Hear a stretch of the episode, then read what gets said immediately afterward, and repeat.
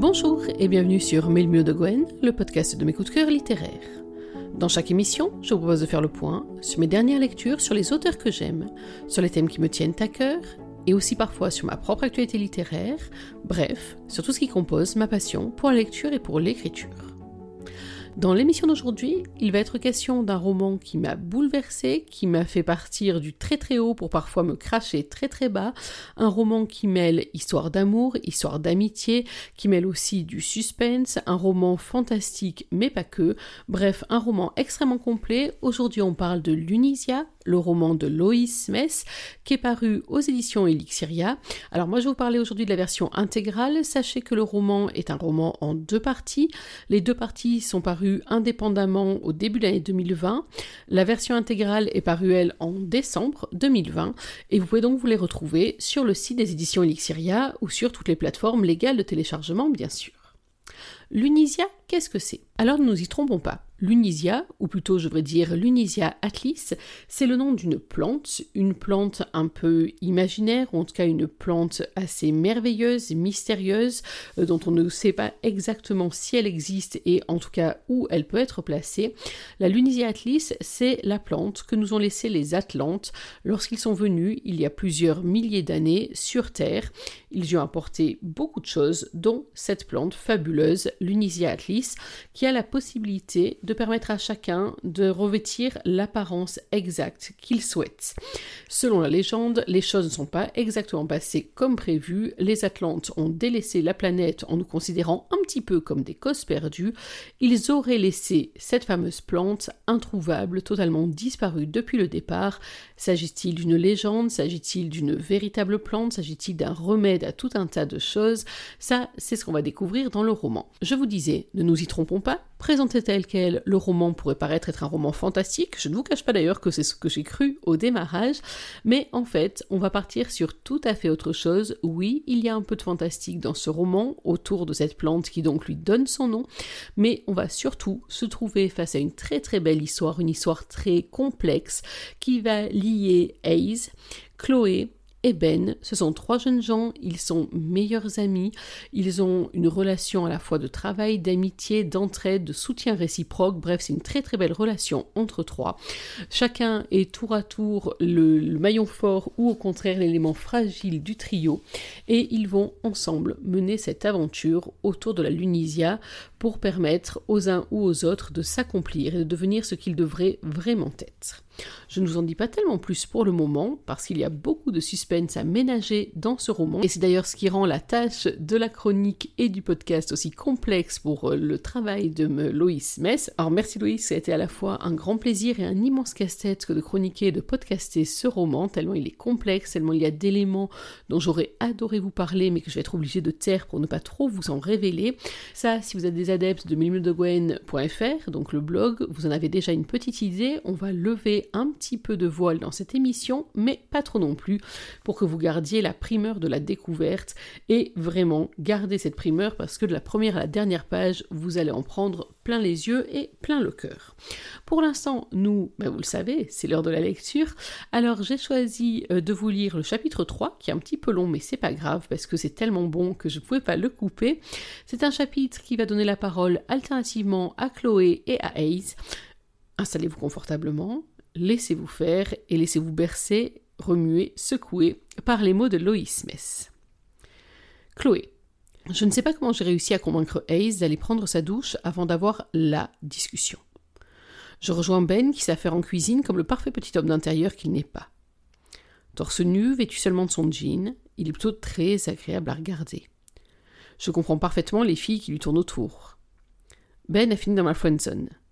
J'étais persuadée qu'il était avec Hayes au début, sinon je me serais lamentablement traîné à ses pieds. Benjamin est un authentique Adonis. Grand, il est bâti comme un sportif. Pas le genre à soulever de la fonte, non. Le genre svelte, avec juste ce qu'il faut d'imposant. Son teint retour de plage, ses cheveux blonds un peu trop longs qu'il attache en chignon, ses yeux d'un bleu vert profond comme un lagon dans lequel on meurt d'envie de se noyer. Oups, je crois que ça fait un peu trop longtemps que je les mate ouvertement, la bouche ouverte, mon index posé sur ma lèvre inférieure, car il se retourne en affichant un sourire estampillé sale gosse. Hé, eh, Claude, tu penseras les ramasser, me dit-il en me toisant, sans se départir de cet agaçant et si sexy sourire. Voyant que je n'ai pas l'air de comprendre, il m'indique le sol à mes pieds d'un mouvement du menton, puis me tourne le dos en retournant à ses fourneaux. Je ne comprends toujours pas. De quoi tu parles, Ben? Lançai-je dubitative. Il me jette un regard par-dessus son épaule en me faisant un clin d'œil. Des cendres ta petite culotte réplique-t-il en élargissant son sourire. Ben 1, Chloé 0. Imbécile. Tu as bien raison d'avoir une si haute opinion de toi. Tout le monde a droit à un admirateur, raillai-je. J'ai essayé d'être convaincante, mais au picotement que je ressens dans les joues, je suis sûre que je suis rouge comme une tomate. Quant au picotement que je ressens plus bas, sans commentaire.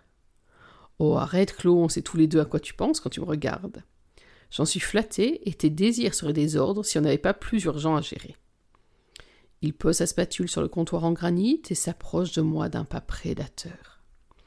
L'espace vital semble être un concept totalement absent de son esprit, car son corps est si proche du mien lorsqu'il s'arrête que sa chaleur me consume. Il avait peut-être raison pour les cendres finalement. Ben se penche en avant, je déglutis difficilement. Son index frôle ma joue lorsqu'il remet une mèche derrière mon oreille. Alerte, cliché, ça marche vraiment ce truc? Je crois que oui, car ma respiration s'accélère. Je passe la langue sur mes lèvres. Sa bouche se dirige terriblement, doucement vers mon oreille? Attends quoi? Oui, je sens son souffle sur mon cou lorsqu'il me murmure. Claude, regarde-moi encore une seule fois comme ça, et je te promets qu'avec ou sans Hayes dans les parages, avec ou sans la situation que l'on va devoir gérer, et quand bien même on serait sur la pelouse du stade pendant le putain de show de la mi-temps du Super Bowl, je vais te pilonner tellement fort qu'on mettra une plaque commémorative en mon honneur sur ton utérus. Il m'embrasse sur la tempe comme il l'aurait fait à sa sœur, puis repart éteindre le feu sous le bacon en sifflotant. Putain, mais il s'est passé quoi là? J'en viens même à jurer. Dans ma tête, mais quand même, ça compte. D'accord, on se taquine souvent, Ben et moi. De là à en arriver à ça? C'était profondément vulgaire. Pourtant, mon corps n'a pas l'air d'avoir ce genre de considération. Un insidieux désir se niche au creux de mon ventre. Je n'y vois qu'une explication. Ma libido n'en peut plus de l'abstinence. Il faut dire que depuis Adam, mon ex, j'ai passé le plus clair de mon temps au labo. Même lors de nos sorties avec Hayes, je rentre seul, ce qui est loin d'être son cas. C'est décidé. Je vais me remettre à sortir avec des hommes, avant de faire une énorme bêtise comme coucher avec Ben. Je m'aperçois que je n'ai pas bougé depuis un moment quand Hayes débarque dans le salon. Elle a repris forme humaine. Ses traits tirés, ses yeux rougis et son teint un peu blafard ne l'empêchent pas d'être belle. Hayes est parfaite. C'est le type de femme qui énerve et intimide les autres. Pour tout dire, si je lui avais jeté un regard avant de me vautrer sur mon siège lors du Paris-New York, je n'aurais certainement pas ouvert la bouche de tout le vol. J'étais tellement excitée et nerveuse que j'ai commencé mon grand déballage avant de savoir à qui j'avais affaire. C'est pendant le décollage, alors que je lui expliquais que j'avais une trouille bleue, que c'était la première fois que je prenais l'avion, qu'elle a pressé sa pomme sur ma main, agrippée désespérément à la coudoir. Elle avait gardé le visage légèrement tourné vers la droite jusqu'alors, comme si elle ne m'écoutait pas que je n'existais pas. Mais quand elle a posé sa main chaude et parfaitement manucurée sur la mienne, elle s'est tournée vers moi et a souri, d'un sourire de star hollywoodienne étonnamment bienveillant. Je crois bien que c'est ce sourire-là qui a marqué le début de notre amitié. Elle avait tout l'assurance, le charisme, la beauté et la richesse. Des yeux noisettes, la peau hâlée, un visage troublant de perfection. De longs cheveux bruns au reflet d'or, quoique avec ses délires capillaires, j'ignore toujours quelle est sa vraie couleur. Et pour enfoncer le clou, un corps de mannequin lingerie. Moi, j'étais une petite nerde palote aux airs de chien battu qui partait à la conquête d'un pays dont elle ne connaissait rien de plus que ce que l'on y voit dans les séries télé. Elle m'a pris sous son aile, m'a soutenu dans toutes les démarches que j'entreprenais. Je ne comprends toujours pas pourquoi. Elle avait peut-être besoin de purifier son karma. Quoi qu'il en soit, j'ai toujours eu le sentiment d'être un parasite, de profiter d'elle sans rien lui apporter. C'est pour ça que je suis si heureuse et si fière d'avoir enfin fait la découverte, de mettre fin à sa quête. Hayes s'installe au comptoir sur un de ses tabourets design et me fait signe de prendre place en face d'elle. Ben sert trois assiettes de brouillé et bacon fumant. J'avoue que si les petits déjeuners à l'américaine ne me disaient rien avant, je pourrais tuer une portée de chaton pour un bout de bacon aujourd'hui. En posant mon assiette devant moi, Ben me sourit en coin. Double ration pour les grosses gourmandes. Hayes hausse un sourcil amusé, Je me concentre sur la nourriture en évitant de croiser un regard. Je sens que je passe au rouge, encore. Hayes engouffre une énorme bouchée, puis met fin au silence, la bouche encore pleine. Alors Claude, dis-moi tout et tout de suite. Je me trouve infiniment patiente ce matin, mais maintenant, il faut que je sache. Hayes prend la parole à partir de ce moment-là. Ça fait du bien de manger. J'engloutis la moitié de mon assiette en quelques secondes. Je sais que ce n'est pas très distingué pour une demoiselle, mais je ne fais l'effort de la retenue qu'en public. Chloé et Ben ne sont pas choqués. Chloé, d'ailleurs, n'a toujours pas relevé les yeux de son assiette. Elle joue de la pointe de sa fourchette avec ses yeux brouillés. C'est presque comme si je voyais les connexions se faire dans son esprit. Elle doit m'expliquer enfin ce qu'elle a voulu dire par ça fonctionne.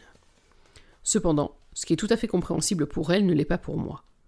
Je suis plutôt intelligente, j'ai réussi brillamment mes études après quelques couacs. Cela dit, on ne joue pas dans la même cour, elle et moi. C'est un Einstein dans le corps de la fée Clochette. Aucune chance que je pige deux mots si elle ne me fait pas la traduction. Elle inspire à fond, puis jette enfin son regard dans le mien. Quand tu es revenu avec les échantillons d'algues, j'étais enthousiasmé par la découverte d'une nouvelle espèce végétale. Tu sais très bien que j'avais des doutes quant aux propriétés que tu en espérais mais je dois reconnaître que je ne croyais surtout pas à toute la mythologie autour de ces soi-disant cycles. Pour moi, si la plante avait les propriétés le jour A, elle avait les mêmes le jour B. Je crois que c'est pour ça que je suis passé à côté de ça pendant si longtemps. Tu peux aller directement à ça, s'il te plaît? En version euh, la science pour les enfants en âge de porter des couches, je te prie Je suis à deux doigts de la crise d'angoisse. Ça, c'est qu'on a toujours eu le mode d'emploi. Ça, c'est que je n'ai rien de compliqué à t'expliquer. Ça, c'est que tout est vrai, que les propriétés de la plante sont réelles. Elle déglutit et affiche un regard contrit. Je suis désolée, Ace. J'avais tout sous les yeux depuis le début. Je me sentais certainement trop intelligente pour le croire. J'allonge le bras en travers du comptoir pour poser ma main sur la sienne. Elle me regarde et je lui souris, lui intimant silencieusement de continuer, ce qu'elle fait. Si on met en contact un organisme avec une solution à base de ton algue au bon moment, si on induit un stimulus neurologique adéquat et qu'on expose le sujet au bon spectre lumineux, on obtient une réaction biochimique proche de la symbiose. La plante agit réellement comme un programmateur du code ADN du sujet. Le codage est extrêmement éprouvant pour le cobaye. Je pense que je encore travailler sur un adjuvant qui rendrait la solution moins agressive. Quant au temps total de la reprogrammation du code ADN, je ne le connais pas encore. Le processus a commencé hier. À H plus 24, le sujet est stable et fortement sédaté. Si l'on en croit la mythologie, la métamorphose devrait prendre dix jours. Je reste impassible. Tout était vrai. Mon grand-père avait raison, mon père avait tort. Je sens mon pouls battre furieusement dans mes veines. Comment doit-on réagir quand on vous apprend l'existence d'une chimère à laquelle vous croyez seul contre tous depuis votre plus jeune âge? Ma respiration se saccade. Ma vision s'obscurcit légèrement. Ma décision était déjà prise, mais elle prend sens à cet instant. Ploc. Je serai là dans 72 heures. Le prochain cobaye, c'est moi. Et voilà, je vous laisse sur cette révélation qui n'en est pas une, cette résolution qui en est une d'ailleurs, absolue. Bref, je vous laisse à ce moment-là. Alors pourquoi est-ce que j'ai choisi ce chapitre? Pour plusieurs raisons. En fait, déjà, je l'ai choisi parce que je trouve qu'il pose très bien la relation entre Ben, Hayes et Chloé. Il en dit un peu plus d'ailleurs sur les connexions entre chacun. Chloé et Hayes se rencontraient il y a plusieurs années dans un vol Paris-New York, hein, vous l'aurez compris. Alors que Chloé euh, venait démarrer une nouvelle vie, que Hayes, elle, rentrait aux États-Unis, une amitié très forte s'est nouée entre elles deux qui ne se dément pas.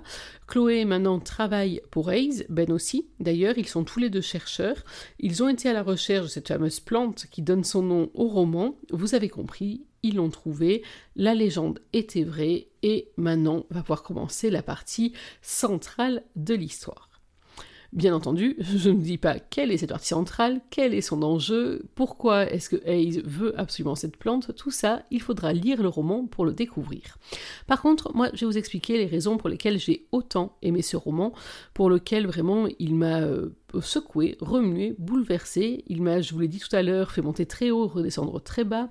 J'ai eu à quelques reprises la très très forte envie d'insulter un petit peu Lois Smith. Oups, je crois d'ailleurs que je l'ai fait. Hum, Mm. J'ai eu aussi envie de la serrer dans mes bras pour lui dire à quel point j'étais conquise par son histoire.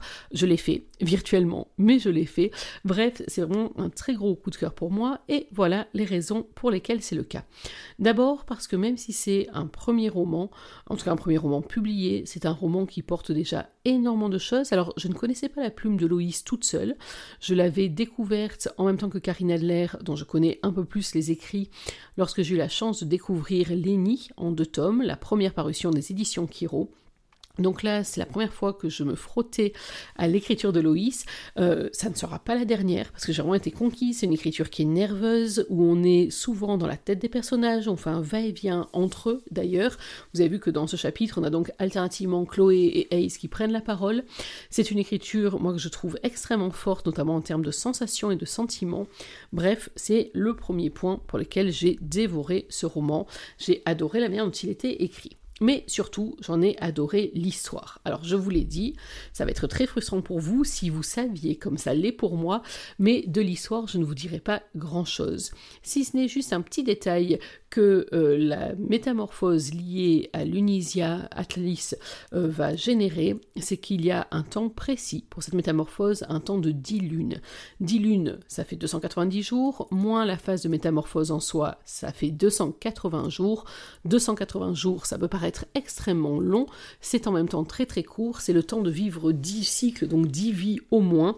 C'est aussi un temps extrêmement limité, mais c'est vrai que ce roman pose une question que j'ai trouvée splendide. Est-ce qu'il vaut mieux vivre à fond dix lunes ou survivre pour l'ensemble de son existence? Vaste question très philosophique à laquelle Lunisia tente d'apporter une réponse et ça intègre bien sûr à l'enjeu et à la tension de ce roman, notamment ce qui intègre à la tension, c'est cette espèce de minuteur, ce compte à rebours qui euh, va euh, se dresser au-dessus de la tête de nos personnages et ça donne un sentiment d'urgence que j'ai trouvé absolument remarquable, en tout cas qui exacerbe toutes les sensations et tous les sentiments. Donc très belle réussite là-dessus. Revenons à l'histoire. L'histoire dont je vous ai dit, je vais vous dire en gros rien. Ace donc veut absolument euh, cette plante, euh, non pas dans un but mercantile, alors que imaginez le profit qu'elle pourrait en faire. Elle est tout de même à la tête euh, d'une entreprise, une multinationale qui s'appelle Antica International. Elle pourrait vraiment gagner énormément si elle pouvait commercialiser ou diffuser cette plante. C'est pas du tout le but. Elle, elle veut à la fois prouver que son grand-père et sa mère qui lui racontaient cette histoire, qui était à la quête de cette plante, avaient raison. Puis elle la veut pour elle aussi, pour des raisons que vous connaîtrez tout au long du roman. Bref, c'est un roman de quête, d'initiation, de découverte de soi, et euh, en, en se découvrant soi-même, on se rend compte aussi qu'on découvre les autres d'une autre manière. C'est aussi pour ça que j'ai aimé ce roman, parce que c'est un roman qui est vraiment tourné vers soi, tourner aussi vers les autres. C'est un roman d'amour, un amour avec tout un tas de déclinaisons possibles. Il y a bien sûr l'amour familial, qui n'est pas forcément l'amour le plus simple à gérer, à porter, qui génère son lot de souffrance même lorsque chacun veut mieux faire, et qui entraîne finalement à se poser une autre question philosophique. Est-ce que c'est parce qu'on aime fort qu'on aime bien? Je vous laisse sur cette interrogation. Vous avez vu hein, qu'on est vraiment euh, dans un roman qui est très dense et très complexe en termes de sentiments. Ne pensez pas pour autant que c'est un roman où on s'ennuie, où on va juste se trifouiller le cerveau. C'est un roman qui est très complet et qui va vous entraîner dans plein de directions. Quoi qu'il en soit, donc, l'amour familial, l'amour amoureux, l'amour d'une amitié qui est presque une amitié fraternelle. On a aussi euh, l'amour qu'on peut porter à des gens auprès de qui on passe sa vie sans avoir vraiment de lien particulier. Je pense par exemple à Henri et Marie, des personnages que vous rencontrerez dans le roman et que j'ai trouvé extrêmement touchants dans leur relation à Bref, c'est un roman d'amour au pluriel et c'est un roman qui est extrêmement fort. C'est un roman aussi qui parle de désir et qui en parle très très bien. Vous avez vu dans le face-à-face entre Ben et euh, Chloé que les petites culottes peuvent partir en désintégration. Ben, ça ne sera pas la seule fois dans le roman, je me permets de vous le dire. Donc c'est un roman qui est puissant, c'est un roman qui est très sensuel, c'est un roman qui est sexy, mais c'est avant tout, à mon sens, un roman de sentiment, un roman d'amour. C'est aussi un roman qui va faire une part très importante au passé, et à la construction de l'adulte que l'on est de manière plus ou moins traumatique. On va suivre comme ça un peu en parallèle le passé de Chloé et celui de Hayes pour voir que ce sont deux passés à la fois très différents et qui en même temps ont laissé des traces presque similaires euh, sur les deux personnages. Bref, on va beaucoup parler du passé euh, à travers des flashbacks qui sont des flashbacks très éclairants, qui sont des moments très forts aussi du roman. Euh, on va comme ça découvrir et mieux comprendre les différents personnages. Parce que bien entendu, ces personnages c'est l'un des atouts majeurs de ce roman. Il y a toute une galerie de personnages, donc il y a Ace, on l'a vu, il y a Ben, il y a Chloé, il y a aussi Thunder, il y a aussi Cloud, qui sont euh, deux personnages qui, sont, qui ont une importance très euh, forte dans le roman, notamment dans la construction de chacun et dans les interactions. Euh, ce sont tout cela sont des personnages qui à la fois ont des failles, que dis-je des failles, c'est carrément des gouffres pour certains, mais en même temps, euh, il y a une interaction, une interdépendance de tous ces personnages entre eux qui est très forte, qui est très bien menée, là encore, qui est extrêmement bien rendue par Lois Smith. Et en tout cas, ces interactions vont faire que à chaque instant, les personnages peuvent être le maillon fort, je vous le disais en entrée, en préambule, ou au contraire peuvent être celui ou celle qu'on doit absolument protéger. Il y a comme ça un va-et-vient entre les personnages que j'ai beaucoup apprécié. Si on ajoute à cela un notaire, euh, une mercenaire, oui oui, il y a une mercenaire dans ce roman, j'ai beaucoup aimé aussi, un docteur, une revenante, bref, vous l'aurez compris, Loïs Mess a euh, dressé dans l'Unisia une galerie de personnages qui sont des personnages très forts, qui sont des personnages très marqués d'ailleurs, euh, des personnages auxquels on peut vraiment s'identifier, il y a un sens de la description que j'ai trouvé là aussi très bien maîtrisé, notamment pour un premier roman. Bref, les personnages de l'Unisia, c'est sans doute l'atout majeur au service d'une histoire qui est absolument géniale. Autre élément très fort dans ce roman, c'est toute une partie d'intrigue. Alors, je l'ai dit tout à l'heure, qui est une intrigue rendue par l'urgence, parce que la situation de Hayes fait que on est dans l'urgence. Euh, c'est une intrigue presque policière euh, qui est menée tambour battant qui va permettre de partir à la recherche de personnages mystérieux dont on ne sait vraiment rien, quasiment rien. C'est quelque chose de très compliqué à gérer, avec son lot de fausses pistes, son lot de révélations, euh, ses avancées majeures et euh, ses cul-de-sac extrêmement frustrants.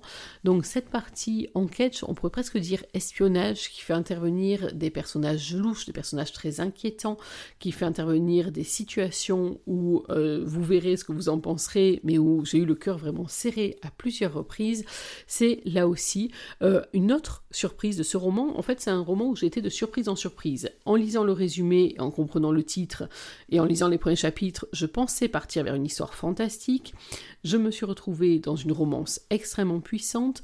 J'ai réalisé que c'était aussi un roman de quête et d'initiation que je n'attendais pas forcément. Puis je me suis trouvée dans ce roman euh, à suspense, limite d'espionnage, que je n'ai pas du tout prévu, mais qu'est-ce que c'était une bonne idée. Bref, vous l'aurez compris, c'est un roman à multifacettes et euh, ça en est que mieux. C'est un roman qui n'a cessé de me surprendre du début à la fin. C'est vraiment euh, une espèce de boîte surprise où quand on ouvre ouvre un, emballage, un emballage, un autre ressort. C'est très très bien mené, très finement mené, je vous rappelle, toujours pour un premier roman. Vous l'aurez compris, bien qu'il s'agisse là de la première production de Lois Mess, c'est un roman qui porte en lui énormément de promesses, mais c'est un roman qui est à la fois un roman où les sentiments sont très forts, sont bien travaillés, rendent de manière euh, très complexe et en même temps très sensible au lecteur une impression d'empathie assez importante. C'est un roman où les personnages sont une véritable force, tous les personnages, il me semble, euh, sont travaillés, sont aussi nuancés euh, c'est-à-dire qu'il y a certains personnages qui sont particulièrement exécrables, euh, et en même temps, quand on lit jusqu'au bout le roman, quand on va au bout de l'histoire de chacun, eh bien finalement, on se rend compte que même si on ne trouve pas d'excuses, en tout cas, il y a des éléments explicatifs ou des éléments qui malgré tout engendrent l'empathie.